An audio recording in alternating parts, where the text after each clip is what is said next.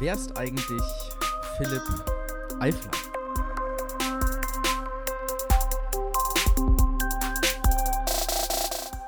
Ab sofort ändern wir den Aufnahmemodus. Ähm, aufgrund von Corona äh, macht es nicht mehr viel Sinn, ähm, durch die Lande zu ziehen und, äh, mit, äh, und Leute persönlich zu treffen. Deswegen ähm, habe ich mir zu Hause ein ähm, Tonstudio, wenn man so will, improvisiert und äh, Philipp Eifler ist am Telefon. Hallo Philipp. Hallo Tom. Schön, da, dass du Zeit hast ähm, und dass wir eine kleine Podcast-Folge aufnehmen können, auch wenn wir räumlich getrennt sind. Die Wunder der Technik. So ist das. Sehr gut, super. Ähm, was machst du gerade? Du bist wahrscheinlich auch zu Hause, oder? Genau, ich bin ähm, zu Hause. Ich arbeite ja in der reformierten Jugendkirche hier in Osnabrück Ja. und von daher ist, äh, und wir wohnen auch direkt in der Kirche, von daher ist zu Hause äh, und Arbeit auch eh immer schon eng äh, verknüpft gewesen. Und jetzt mache ich viel von zu Hause aus. Wir haben ähm, bisher noch einmal wöchentlich ähm, Meetings auch mit den Kollegen in der reformierten Kirche. Mhm. Im Moment noch äh, in einem Raum mit, wo ihr auf einem Stuhl sitzt mit zwei Meter Sicherheitsabstand. Äh, genau. Und der, der Rest läuft äh, von zu Hause aus. Also du arbeitest noch, aber äh, wahrscheinlich sind auch viele Veranstaltungen äh, ausgefallen jetzt schon. Genau, wir haben alle Veranstaltungen ähm, abgesagt, die ähm, vor allen Dingen die mit Jugendarbeit im Zusammenhang stehen. Aktuell sieht es so aus, dass das bis zum 30. April ähm, Jugendarbeit erstmal ruht. Ja. Ähm, und äh, tatsächlich ist dann aber in dem Zusammenhang gibt es eben dann ein bisschen was zu tun mit Absagen, Stornierungen, so von Freizeithäusern und so, was jetzt in Ferien geplant war. Mhm. Und ähm, wir nutzen die Zeit, äh, um so Dinge, die immer schon mal so liegen geblieben sind, so Themen, über die man mal sprechen wollte, ähm, ja, die einfach in den Fokus zu rücken. Wir haben jetzt uns nächste Woche verabredet zu einer Videokonferenz äh, zum Thema Konfirmandenarbeit. Ähm, Ah, das ja, lag cool. uns irgendwie immer schon auf dem Herzen. Und ähm, genau, versuchen da mal ein Brainstorming dann auf digitalem Wege. Sehr gut. Das heißt, es gibt immer noch ein bisschen was zu tun. An normalen Arbeitstagen ist es ja manchmal so, ähm, dass wir beide, weil wir uns das Büro teilen und viel zusammenarbeiten, uns ähm, vielleicht häufiger und länger sehen, als wir unsere Frauen sehen. Ähm, Das ist korrekt, wie ja. ist das so? Wie ist das so, mit mir zusammenzuarbeiten? Schöne Frage. Äh, ehrlich gesagt, ein kleines Träumchen. Also, ähm, es ist wirklich, wirklich schön. Ähm, was soll ich jetzt auch anderes sagen? in Nein, ich, ich will hier die absolute Ehrlichkeit. Ich frage es direkt. Was, ner was nervt dich am meisten? Ja, nein, Quatsch. Also erstmal muss ich sagen, dass ich sehr genieße. Ich, muss, äh, ich bin jetzt seit 2015 hier. Ähm, interessanterweise muss man sagen, du ja auch ungefähr. Genau, seit wir haben ungefähr 2015. zeitgleich angefangen. Du in der Jugendkirche und ich äh, mit der Gemeindegründung von der FEG. Genau. Und ähm, in den ersten ein bis zwei Jahren ähm, hat es genau ein bisschen gedauert, bis ich hier so angekommen bin. Und ähm, man läuft ja immer mit viel Ideen durch die Gegend und merkt dann irgendwann, ähm, okay, man muss jetzt erstmal irgendwie äh, das wahrnehmen, was da ist, die Menschen Ja. wahrnehmen, die da sind. Und ähm, damals hätte ich mir nicht träumen lassen, äh, dass ich ähm, jetzt heute, fünf Jahre später, äh, in einem Team arbeite und gerade mit dir viel zusammenarbeiten kann, wo man einfach Ideen einbringen kann und äh, unglaublich viel auch rumspinnen kann und einiges davon dann auch auf, auf die Straße bringen kann. Ja. Äh, das ist ehrlich gesagt sehr, sehr großartig. Ja. Ja, cool. Kannst du so ein bisschen beschreiben, was deine Hauptaufgabe ist in der Jugendkirche? Was machst du so überwiegend? Genau, die Hauptaufgabe ist zum einen ähm, ist das die Begleitung der ehrenamtlichen Mitarbeiter. Wir haben ja hier wöchentliche Angebote, äh, da im Kern die Tensing-Arbeit. Ähm, das ist eine Arbeit aus Norwegen. Äh, mancher kennt das vielleicht, äh, ist so Teenager singen sozusagen grob übersetzt. Und das heißt, wir haben hier viermal die Woche Gruppen von dieser Tensing-Gruppe da. Tanzgruppen, ein Chor, eine Band, Theatergruppen. Und ähm, die organisieren sich komplett selbst Mhm. und ich bin ein bisschen im, im Hintergrund da und ähm, mache solche Sachen wie, wenn die wegfahren, äh, Häuser mieten, äh, ähm, Zuschüsse beantragen und sowas. Genau. Und dann gibt es natürlich noch dieses Haus, die Friedenskirche, in der wir mit der Jugendkirche sind, in der auch die FEG ist Mhm. äh, im Moment zu Hause ist. Und ähm, da geht es viel darum, sich ums Haus zu kümmern. Da fragen, wenn die Heizung kaputt ist, ähm, wenn externe Mieter die Jugendkirche mieten wollen oder die Friedenskirche mieten wollen. Wir sind ja immer mehr dabei, dieses Haus oder diese Kirche im Stadtteil hier wieder präsenter zu machen. Genau. Und ähm, ich freue mich also es war jetzt sehr traurig, zum einen zu sehen, ähm, dass ich so vielen Leuten schreiben musste und sagen musste, jetzt im Moment leider können wir die Räume nicht mehr. Findet leider nicht anbieten. statt. Auf der anderen Seite ist es ja total schön zu sehen, von wie vielen Menschen äh, diese Kirche gerade genutzt wird. Also noch Chöre, äh, Impro-Theatergruppen, verschiedenste Leute, ja. die hier zu Hause sind. Und das finde ich schön. Ja, das ist ja ganz spannend, weil äh, also Jugendkirche Hauptnutzerin, wir jetzt mittlerweile auch mit vielen, also mit Gottesdiensten, ich bin im Büro mit dabei.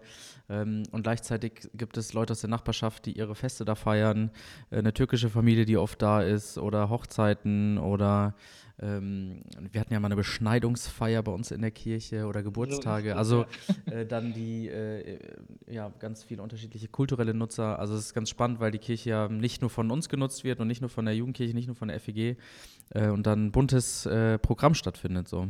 Genau, ja. Cool. Ja, das hat sich schon schön entwickelt, ja. Ja. Du hast eine Masterarbeit geschrieben ähm, als Abschlussarbeit für den Studiengang Management in Non-Profit-Organisationen. Du hast in den letzten zweieinhalb Jahren oder drei Jahren vielleicht, ich weiß nicht genau, äh, noch nebenher studiert, also eine halbe Stelle in der Jugendkirche plus ein Studium. Erstmal Hut ab davor, dass du, alles, dass du das alles unter deinen Hut bekommen hast. Und die Masterarbeit hat den Titel getragen ähm, Organisation Kirche 2060. Das heißt, du hast äh, dir die Kirche angeschaut, wie sie 2060 sein muss, oder wie kann man das verstehen? Genau, also der, der Titel ist ähm, angelehnt an eine Studie, die ähm, jetzt äh, letztes Jahr erschienen ist, äh, aus Freiburg, äh, so als Freiburger Studie bekannt in kirchlichen Kreisen, äh, die im Prinzip sagt, bis 2060 werden die äh, Landeskirchen, also evangelische Kirche, katholische Kirche, die Hälfte ihrer Mitglieder ähm, mhm. voraussichtlich verlieren. Und da stellt natürlich diese Organisation, die von ihren Mitgliedern leben, im wahrsten Sinne des Wortes, durch die Kirchensteuer, mhm. äh, vor einfach Herausforderungen. Wie soll eigentlich Kirche aussehen ähm, in 40 Jahren?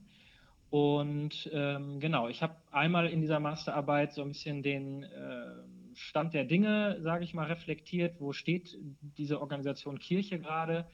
Äh, und was sind eigentlich Visionen, was sind Strategien?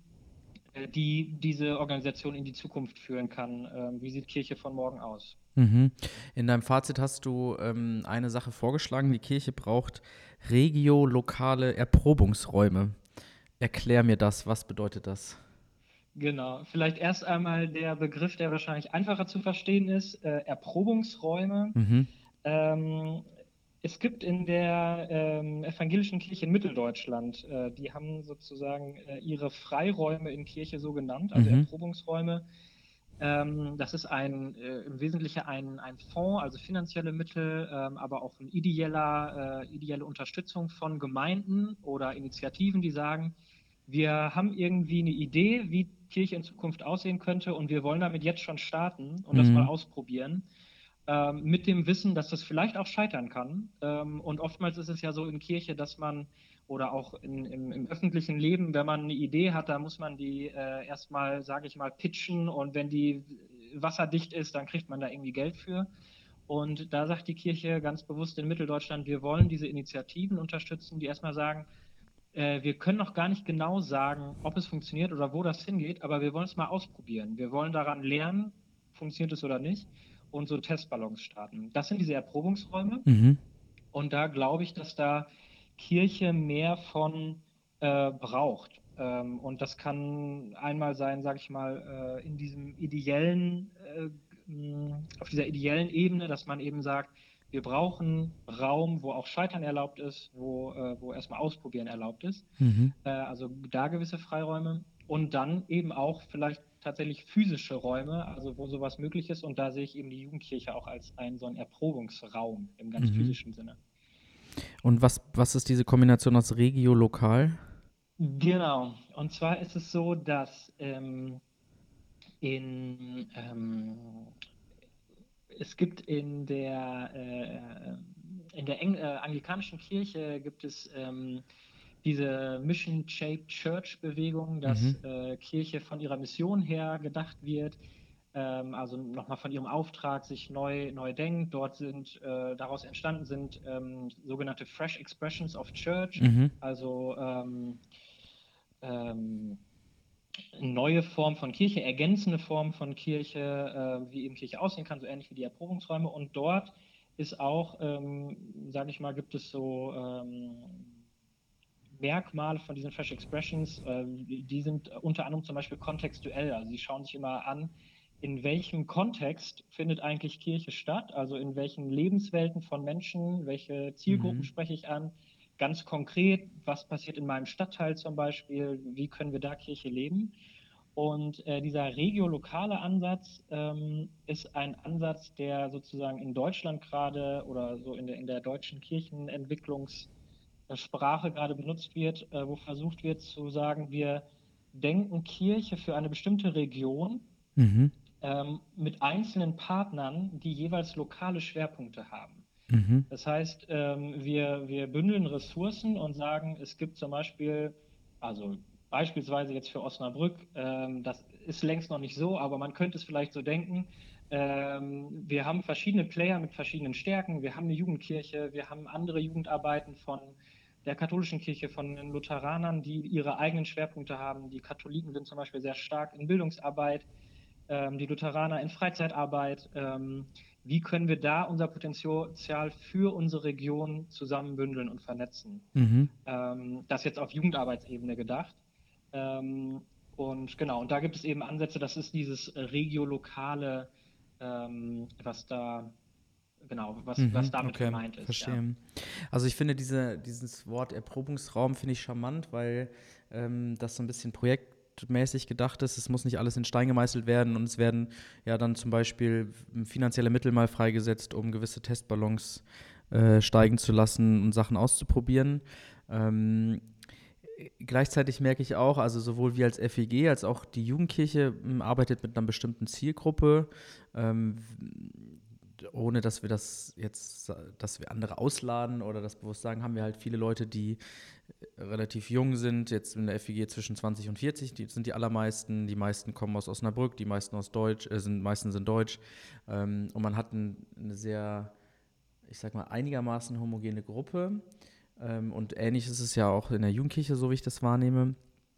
Ähm, und ich finde, die Herausforderung dabei ist, dass Kirche ja trotzdem auch den Anspruch hat, nicht nur äh, eine bestimmte Gruppe zu erreichen, sondern irgendwie für alle Menschen da zu sein. Mhm. Das ist so dieser theologische Anspruch. Als Leib Christi ist Kirche nicht nur für die gut gebildeten oder die Leute aus einem bestimmten Milieu, sondern für alle da. Wie, wie nimmst du das wahr und wie kann sich das so mhm. gegenseitig ergänzen? Ja, das ist, das ist genau die spannende Frage, die, ähm, die ja sich viele Gemeinden stellen müssen oder die äh, auch ähm, bei diesem Mission Shaped Church äh, Bericht da in, in äh, England damals die große Frage war, wie, wie schaffen wir das eigentlich auf der einen Seite, wenn man sich auch, sage ich mal, in der Wirtschaft oder so umguckt, dann geht es immer um Kundenorientierung, Mitgliederorientierung. Mhm. Also man fragt sich, wer ist meine Zielgruppe, was haben die für Sorgen, Probleme, Nöte, Bedürfnisse und dafür schneide ich was zurecht. Mhm. Äh, und trotzdem ist da dieser Anspruch, dass wir, wenn, wenn sich jeder eine Zielgruppe sucht, äh, die Frage, es bleibt, fällt irgendeiner hinten rüber oder ist ja. nicht Kirche, also kann eigentlich Kirche so denken?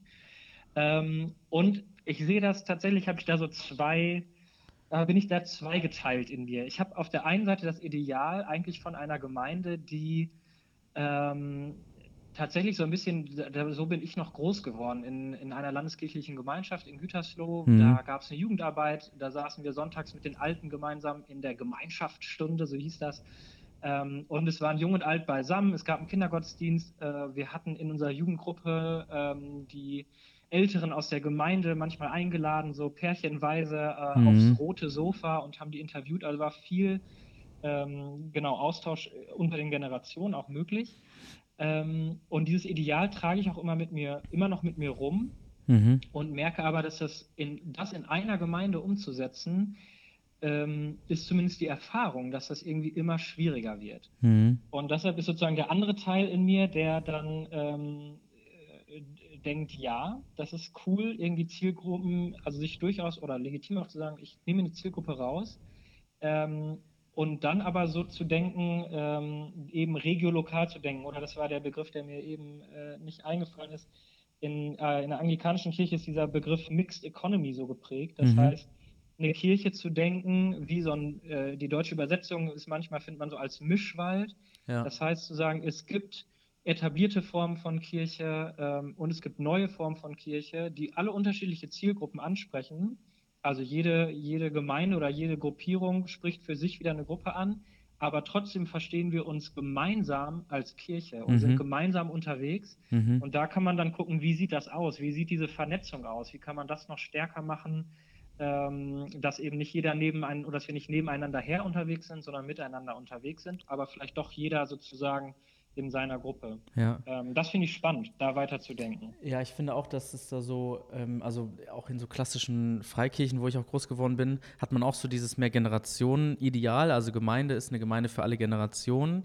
Ähm, und dabei, wenn man den sozusagen den Vor- oder äh, die Perspektive auf das Alter legt, ist man sozusagen eine vielseitige Gemeinde. Wenn man aber zum Beispiel das, die Perspektive ähm, auf die Kultur oder die Herkunft legt, ist es in manchen Gemeinden so, dass man da natürlich nur sehr monokulturell unterwegs ist, so wie jetzt auch bei Mhm. uns. Ähm, ich finde, in der Landeskirche ist es ja oft so, man hat eine Parochie, eine, ähm, eine Region, wo die Leute herkommen. Das, was sie verbindet, ist der Wohnort.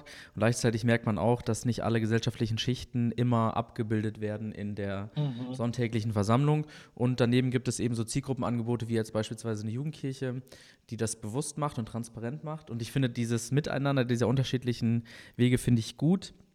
Und gleichzeitig frage ich mich, ähm, kann das nicht auch zu einer Separation führen? Also ich finde, heute Mhm. braucht unsere Gesellschaft ja mehr als sonst, dass unterschiedliche Menschen miteinander auf dem Weg sind und Unterschiede aushalten Mhm. können und nicht eben sofort anfangen, sich voneinander zu separieren und gegeneinander zu arbeiten. So, das finde ich ist zumindest so eine offene Frage, Ja. die man äh, dabei hat. Und gleichzeitig probieren wir ja als FEG und Jugendkirche und reformierte Gemeinde was aus, wo wir sagen, wir sind sehr unterschiedlich, wir haben unterschiedliche Zielgruppen, aber wir arbeiten miteinander, wir entwickeln sowas wie eine Kultur der Zusammenarbeit ähm, und jeder hat aber so seine Sachen. Manches machen wir eben zusammen. So. Ja, ja. Das finde ich ist zumindest so die, die äh, Herausforderung, die man im Hinterkopf behalten muss. Genau, dass Mhm. man sich nicht voneinander entfernt und einfach jeder so sein Süppchen kocht.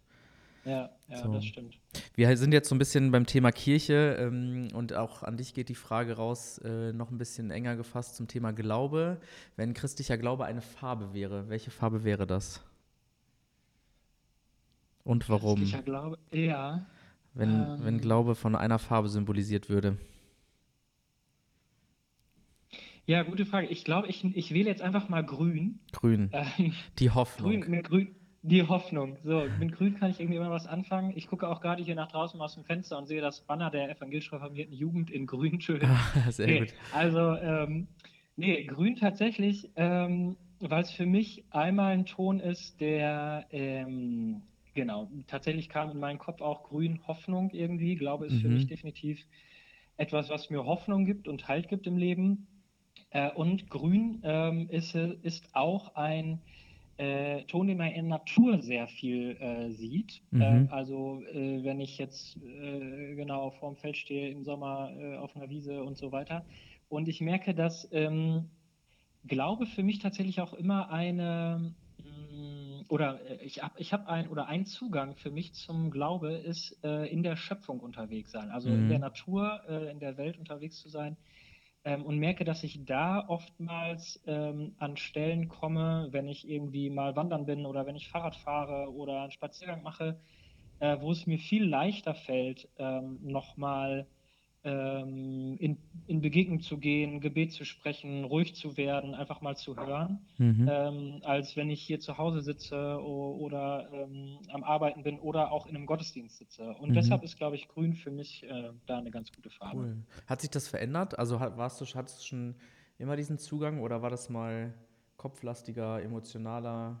Gibt es da so in deiner Ja. eigenen Biografie eine Veränderung? Ähm, ich glaube, dass in der Natur, Gott in der Natur zu finden, ist so was, was sich durchzieht. Ähm, Mhm. das war irgendwie immer schon was, ähm, wo ich, glaube ich, irgendwie so eine Sensibilität habe, wo ich manchmal, ich merke das jetzt, wenn ich mit meiner Frau unterwegs bin und wir im Auto fahren oder so und ich sage, oh, Eike, guck dir mal diesen Sonnenuntergang an oder irgendwie sowas und Ja. meine Frau sitzt dann nur so, ja, ist jetzt gut. So. Also ähm, da merke ich, da habe ich irgendwie eine, eine hohe Affinität zu. Mhm. Und ich merke, der, der, die, die anderen Zugänge haben sich immer auch stark gewandelt. Also meine, in meiner Jugend bin ich sehr stark geprägt äh, gewesen durch Musik, also viel so durch Lobpreismusik. Ähm, ich habe irgendwann mal äh, eine Gitarre zur Konfirmation geschenkt bekommen und dann im startenden Teenie-Kreis war ich dann eben der Gitarrenspieler und Mhm. habe da irgendwie äh, tatsächlich Gitarre spielen gelernt über Lobpreislieder, würde ich sagen. Mhm. Ähm, von daher, das war, das war so ein Zugang. Hab dann gemerkt, ähm, ich habe ein FSJ gemacht in der Hannoverschen Landeskirche in einem äh, Haus, das heißt, ähm, ist das Missionarische Zentrum Hannstedt, so ein Freizeit- und Tagungshaus. Mhm. Ähm, da habe ich einen großen Zugang zu bekommen zu Liturgie, Mhm.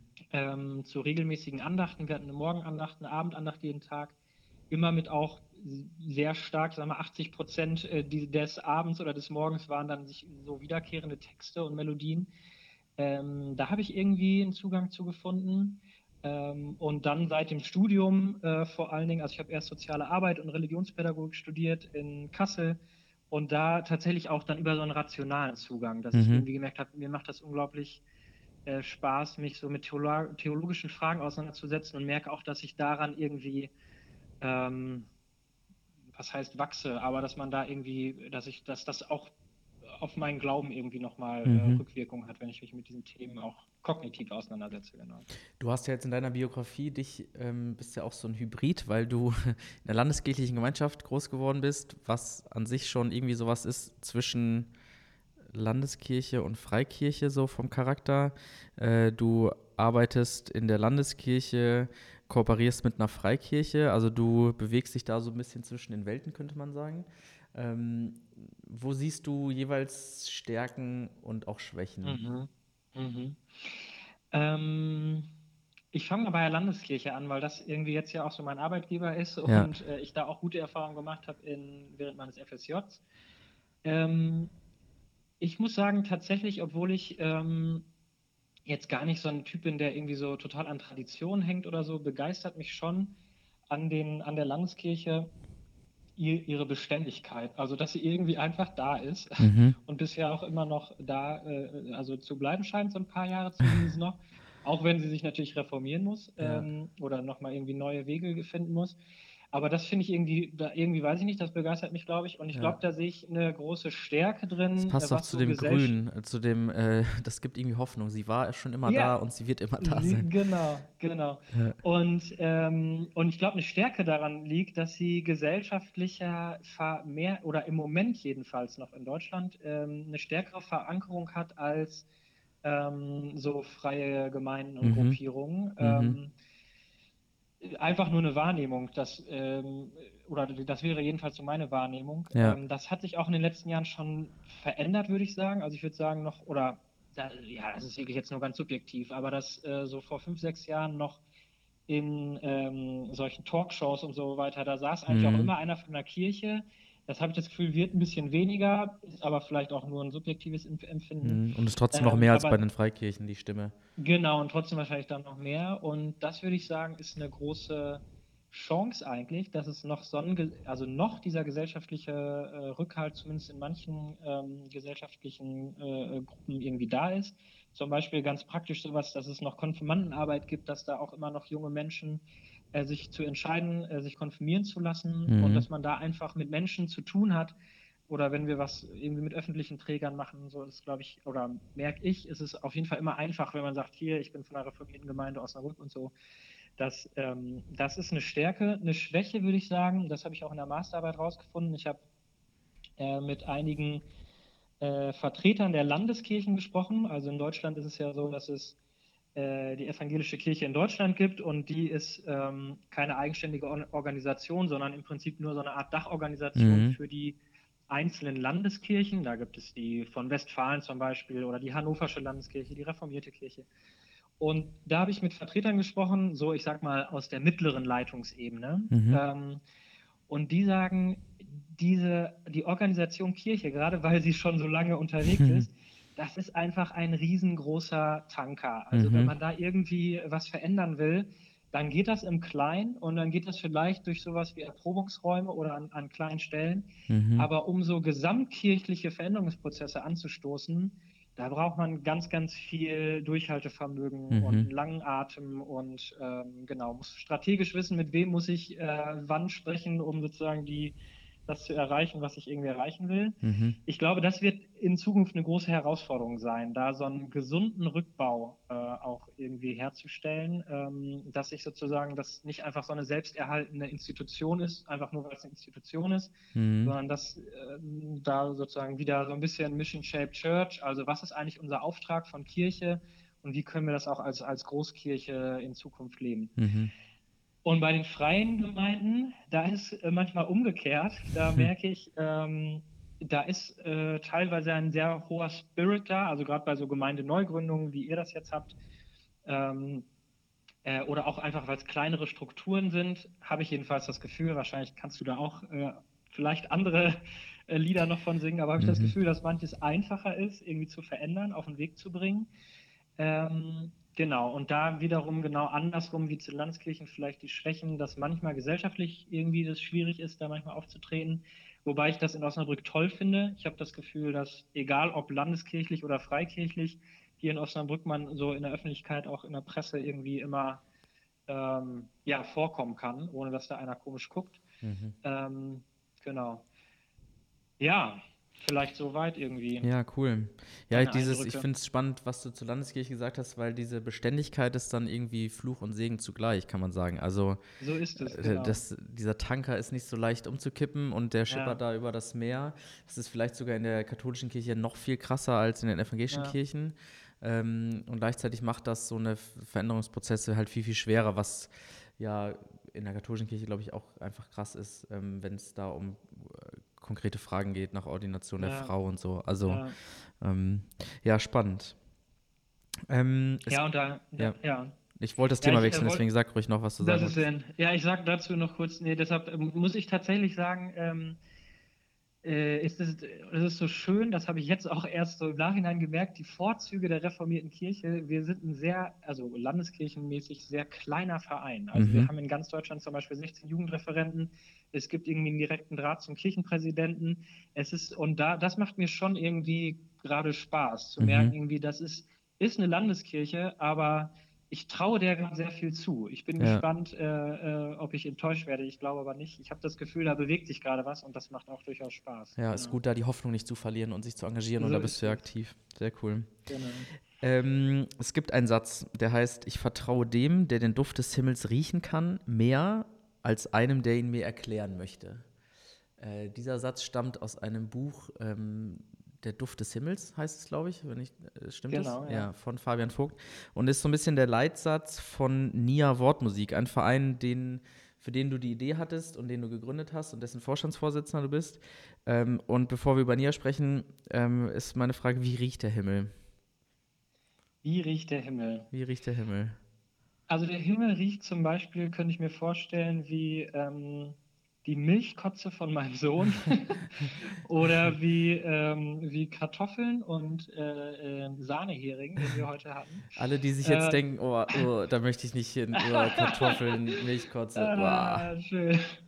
Nee, also für mich sind das tatsächlich solche, ähm, ja, vielleicht will ich sagen, tatsächlich, jetzt habe ich eben so viel über Natur gesprochen, ich würde jetzt, äh, wäre mein spontaner Gedanke, so häusliche Gerüche. Also mhm. es gibt, ich weiß nicht, vielleicht ähm, kennt das der ein oder andere auch, wenn man irgendwie zurück in sein Elternhaus kommt oder so. Mhm. Da liegt manchmal einfach so ein Duft in der Luft und man merkt, oh ja, jetzt bin ich wieder zu ja. Hause. Ja. Ähm, und ich weiß noch nicht ganz genau, wie es dann da riecht, aber ich könnte mir vorstellen, dass es irgendwie das Teil davon. Liegt. Ja, ich finde auch dieser genau. Duft, wenn es im Sommer ähm, heiß war und dann regnet oh, es ja. auf der Straße. Ja. Das ist auch so ein ganz besonderer Duft. Das ist vielleicht auch Teil des Himmels. Mega, ähm, ja, ich ähm, bin mir sicher, ja. Düfte sind ja sehr stark. Es, manche Assoziationen sind aber, also das waren jetzt sehr wohlig warme Assoziationen. Ähm, manche Düfte geben einem natürlich auch sofort vielleicht eine schwierige Erinnerung in den Kopf. Also ich hoffe zum Beispiel, dass, äh, oder für dich ist wahrscheinlich die Erinnerung nach Hause zu kommen und es riecht da gut, ist eine positive Erinnerung und manchen geht es so vielleicht anders. Ja. Ja. ja, das stimmt. Ähm, erzähl mir ein bisschen was über NIA. Ich bin auch Mitglied in diesem Verein, deswegen weiß ich vieles, aber ähm, wie kam es dazu, diesen Verein zu gründen und was macht der Verein? Genau, wir haben ähm, vor einigen Jahren schon, ich glaube so 2014 fing das ungefähr an, äh, dass meine Frau und ich gemerkt haben, wir äh, uns sind irgendwie ziemlich viele Menschen über den Weg gelaufen, die äh, coole Musik machen. Ähm, und dabei auch oftmals ähm, nicht nur einfach irgendwelche Themen behandeln, sondern auch über ihren Glauben sprechen äh, in Mhm. ihrer Musik oder ähm, auch Wortkunst, also Poetry Slam Sachen und so, ähm, die äh, da nochmal auf einer anderen Ebene, vielleicht wie das oftmals so in, in Kirchenliedern oder in Lobpreisliteratur oder so ist, ähm, nochmal andere Worte finden, über ihren Glauben irgendwie äh, zu sprechen, davon zu singen oder, oder davon äh, zu dichten. Und ähm, da haben wir gesagt, dass irgendwie haben wir Bock mit irgendwie das zu vernetzen oder da irgendwie kreativ Teil von zu sein, haben überlegt, wie das, wie kann das gehen. Und ähm, ungefähr zu der Zeit habe ich dieses Buch gelesen, von dem du eben erzählt hast, Duft des Himmels. Mhm. Bisschen kitschiger Titel, aber ähm, es ist eigentlich genau ein sehr schönes Buch. Es geht so ein bisschen um die Frage, ähm, was ist eigentlich Glaube und, und wer ist eigentlich Gott und so. Und äh, da kommt eben dieser, äh, dieser Satz vor, ähm, ähm, oder dieses Bild im Prinzip zu sagen, äh, wenn wir über Gott sprechen, dann kann das nicht nur kognitiv gehen, Mhm. sondern dann hat das auch immer was mit Erfahrung zu tun. Mhm. Äh, und wenn ich jetzt, äh, dieses Bild in dem Buch ist, wenn äh, du jetzt an einer Blume riechst, dann kann ich dir erklären, was in deinem Gehirn für Synapsen zusammengehen. Mhm. Aber bis du selber an der Blume gerochen hast, sozusagen, kannst du da eigentlich, oder, oder das musst du eigentlich gemacht haben. Ja. Also es geht auch irgendwie auch um Erfahrung. Und wir haben gemerkt, dass diese Künstler in unserem Empfinden äh, eben diese Erfahrung von mit Gott unterwegs sein nochmal auf einer anderen Ebene transportieren, als sozusagen dann nur kognitiv drüber im Gespräch zu sein. Das ist sozusagen diese Verbindung zu dem Buch und ähm, zu Nia, deshalb eben auch der Nia ist die Protagonistin in diesem Buch, ähm, Mhm. die das sagt, deshalb eben Nia Wortmusik. Und seitdem hat sich jetzt ein Netzwerk aufgebaut, ähm, wo wir Künstler miteinander vernetzen, die einfach spannende Themen behandeln. Also es ist, sind teilweise Künstler, die tatsächlich so aus dem kirchlichen Hintergrund kommen, äh, darüber erzählen. Es sind aber auch Künstler, die so gesellschaftliche Themen oben aufhaben, Mhm. äh, die einfach was zu sagen haben, sag ich mal. Ähm, genau, und die haben wir vernetzt. Das sind mittlerweile so 40, 50 Künstler ähm, deutschlandweit. Wir haben mit den meisten von denen so kleine Videosessions gedreht, die man online sich angucken kann. Äh, es gibt jetzt so eine Netzwerkkarte für die Künstler, wo sie Locations finden, um da Mhm. aufzutreten. Genau. Cool. Ähm, Also um ein bisschen Werbung zu machen, äh, alle, die das hören, können sich auf äh, nia-wortmusik.de ein bisschen schlau darüber machen. Eigentlich würde ja Genau. ähm, äh, am 23. Mai das nächste Wohnzimmerfestival stattfinden. Ähm, da ist jetzt ja noch in der Schwebe, ob es überhaupt stattfinden kann. Die Zeichen stehen ja nicht so besonders gut. Ähm, das heißt, der Verein probiert ja auch Neues aus. Ihr habt in eurem Wohnzimmer auch schon viele Wohnzimmerkonzerte veranstaltet. Hast du so ein, zwei Begegnungen, Momente, die für dich da besonders waren, vielleicht mit den Künstlern oder mit dem Publikum? Mm. Ähm, ja, also gerade mit den, das, diese Wohnzimmer-Festivals hatten ja sozusagen hier den, oder das, was wir letztes Jahr zum ersten Mal gemacht haben, Mhm. an einem Abend in mehreren Wohnzimmern, hatte so ein bisschen den Ausgangspunkt hier von, von den Wohnzimmerkonzerten, die ähm, wir hier bei uns zu Hause gemacht haben, in der Klöntrup-Straße. Und da, ähm, was mich da so begeistert hat, ist, äh, wir haben das geteilt so oder eingeladen dazu über solche Netzwerke wie nebenan.de, also in der Nachbarschaft. Mhm. Und äh, das hat im Prinzip angefangen, dass hier Leute irgendwie aus der Gemeinde oder aus unserem Freundeskreis kamen. Und irgendwann ähm, hat sich das so, so durchmischt, dass eigentlich, also an manchen Abenden über die Hälfte der Leute, die bei uns im Wohnzimmer saßen, die kannte ich überhaupt nicht, Mhm. habe die noch nie gesehen. Und das waren ja auch teilweise das fand ich- 50, 60 Leute, die da saßen, ne? Also richtig voll. Richtig, genau. Es war teilweise sehr, sehr kuschelig, also Ja. könnte man jetzt aktuell gar nicht machen. ähm, und da fand ich einfach spannend, ähm, so manche Reaktionen. Also Leute, die reinkamen, sagen, gesagt haben, äh, wohnt ihr jetzt wirklich hier und Mhm. äh, dürfen wir hier hin? Soll ich die Schuhe ausziehen? Also Mhm. irgendwie so, ähm, ja, so dieses Erleben von, ähm, äh, von Nachbarschaft, von Gemeinschaft. Ähm, Mhm. Äh, von private Räumlichkeiten teilen. Ähm, das ist irgendwie eine spannende Erfahrung, so auf, auf, der, auf der Besucherseite. Mhm. Und ähm, auf der Künstlerseite ähm, ist es irgendwie eine tolle Rückmeldung. Also erstmal mir selber haben die Arbeit, eigentlich alle Ar Abende super gefallen. Es war, ist einfach eine spannende Atmosphäre, wenn gerade die Künstler dann irgendwie auch anfangen, über sich selbst bisschen was zu erzählen. Und manchmal kommen Fragen irgendwie aus dem Publikum und es wird eine sehr intime und, und lauschige äh, Stimmung irgendwie so. Und ähm, ich, denke so an einen Abend zurück, zum Beispiel, da war Hey Judeschka da, eine Künstlerin Mhm. aus Köln. Ähm, das war super warm irgendwie. Die hat am Ende äh, so einen schönen äh, in der Hippie-Hood oder so Song gesungen mhm. und es waren irgendwie alle mitsingen und einfach irgendwie sehr, sehr nett. Ähm, ich erinnere mich an Katharina Stahl, die hatte so ein schönes, äh, so einen kleinen Kehrvers, den wir zusammen irgendwie wiederholt haben. Mhm. Ähm, also so schöne Gemeinschaftsaktionen. Und worüber ich mich freue, dass tatsächlich alle Künstler, mit denen wir bisher was gemacht haben, einfach sagen, irgendwie merkt man ähm, euer Herz für die Sache und, und wir fühlen ja. uns super wohl und wir kommen gerne wieder und machen was mit euch und ähm, das ist irgendwie schön. Und jetzt überlegen wir natürlich genau immer stetig weiter, wie können wir da weitermachen mit neuen Formaten. Mhm. Ähm, auch jetzt gerade auf, auf, auf, dem Hintergrund der Herausforderung jetzt äh, genau mit dem Virus, wie können wir da irgendwie nochmal Formate finden, die mhm. eben auch online vielleicht nochmal mehr funktionieren. Mhm. Genau. Hast du so einen so Wunsch für die Zukunft für den Verein oder so ein so ein Traum, was du noch machen möchtest, wo es hingehen soll?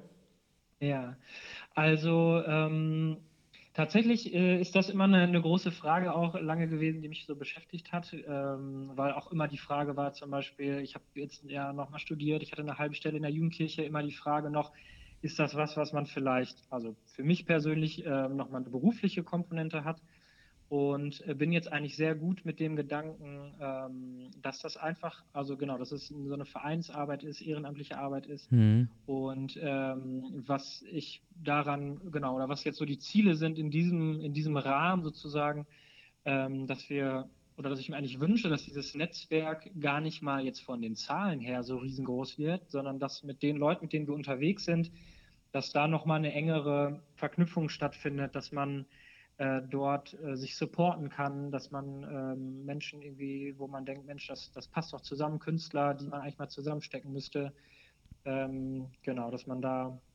die zusammensteckt und dieses ganze Thema, was wir mit den Wohnzimmerkonzerten angefangen haben, da steckt ja dieses Thema Nachbarschaft ähm, mhm. mit hinter und irgendwie Verknüpfung, Gemeinschaft äh, gegen so Anonymisierung äh, in Stadtteilen. Das ist irgendwie ein Thema, das würde ich gerne weiter auch mit Nia Wortmusik äh, behandeln. Also mhm. das ist jedenfalls bei mir so ein Antrieb. Wir sind ja als Verein unterwegs, von daher äh, sind das immer Fragen, wo man natürlich gemeinsam auf dem Weg bleibt. Ähm, aber das sind so meine persönlichen äh, Wünsche eigentlich, genau. Ja, spannend. Cool. Also ich glaube, alle, die das jetzt gehört haben, äh, merken, du bist ein Typ, der ähm, viele Bälle in der Luft hat, der kreativ ist, der äh, sich viele Gedanken macht über das, was du so tust. Ähm, ich danke dir für das Gespräch. Wir ähm, sehen uns wieder, wenn, also in live, wenn die Corona-Zeit so ein bisschen abgeklungen ist. Ähm, die eine Kategorie oder eine Sache, eigentlich ein bisschen albern, aber irgendwie auch schön, wenn man früher im Radio angerufen hat, dann konnte man immer noch jemanden grüßen und äh, deswegen darfst du auch jetzt zum Schluss noch eine Person oder eine Personengruppe grüßen, wenn du das möchtest. Ja, oh, das ist jetzt ja eine spannende Frage. ich würde tatsächlich, ähm, ja, das, oh, ja, ich würde jetzt tatsächlich mal meine Oma grüßen. Deine Oma, so. sehr gut. Vielleicht ja. hört sie sich das an. Ja. Äh, also Oma, wenn du dir das angehört hast, liebe Grüße. Ähm, wir, wir skypen jetzt ab und zu ja mal oder beziehungsweise ja. machen WhatsApp-Telefonie, um einfach ein bisschen in Kontakt zu bleiben. Wir haben ja jetzt ja gerade einen Sohn bekommen. Und äh, ich finde das schön, ehrlich gesagt, dass äh, in diesen Zeiten tatsächlich so ist mein Eindruck, ähm, sich manche Kontakte intensivieren. Also ja. ich habe so viel, wie ich jetzt im Moment mit meiner Familie schreibe, ähm, über digitale Wege. Das haben wir vorher gar nicht so gemacht, aber man tauscht sich aus. Wie ist es bei euch? Wie läuft es? Äh, wie sieht Gütersloh als Geisterstadt aus?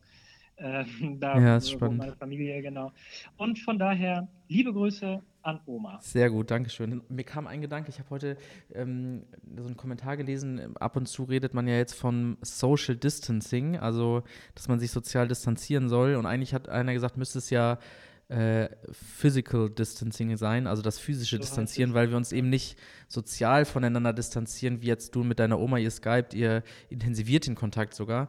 Finde ich irgendwie einen schönen Gedanken, dass diese Zeit trotzdem auch nicht dazu führt, dass soziale Kontakte abreißen, sondern vielleicht sogar intensiver werden.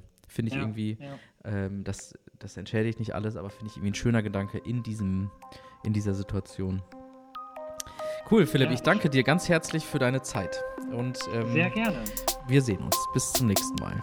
Wir sehen uns. Bis bald.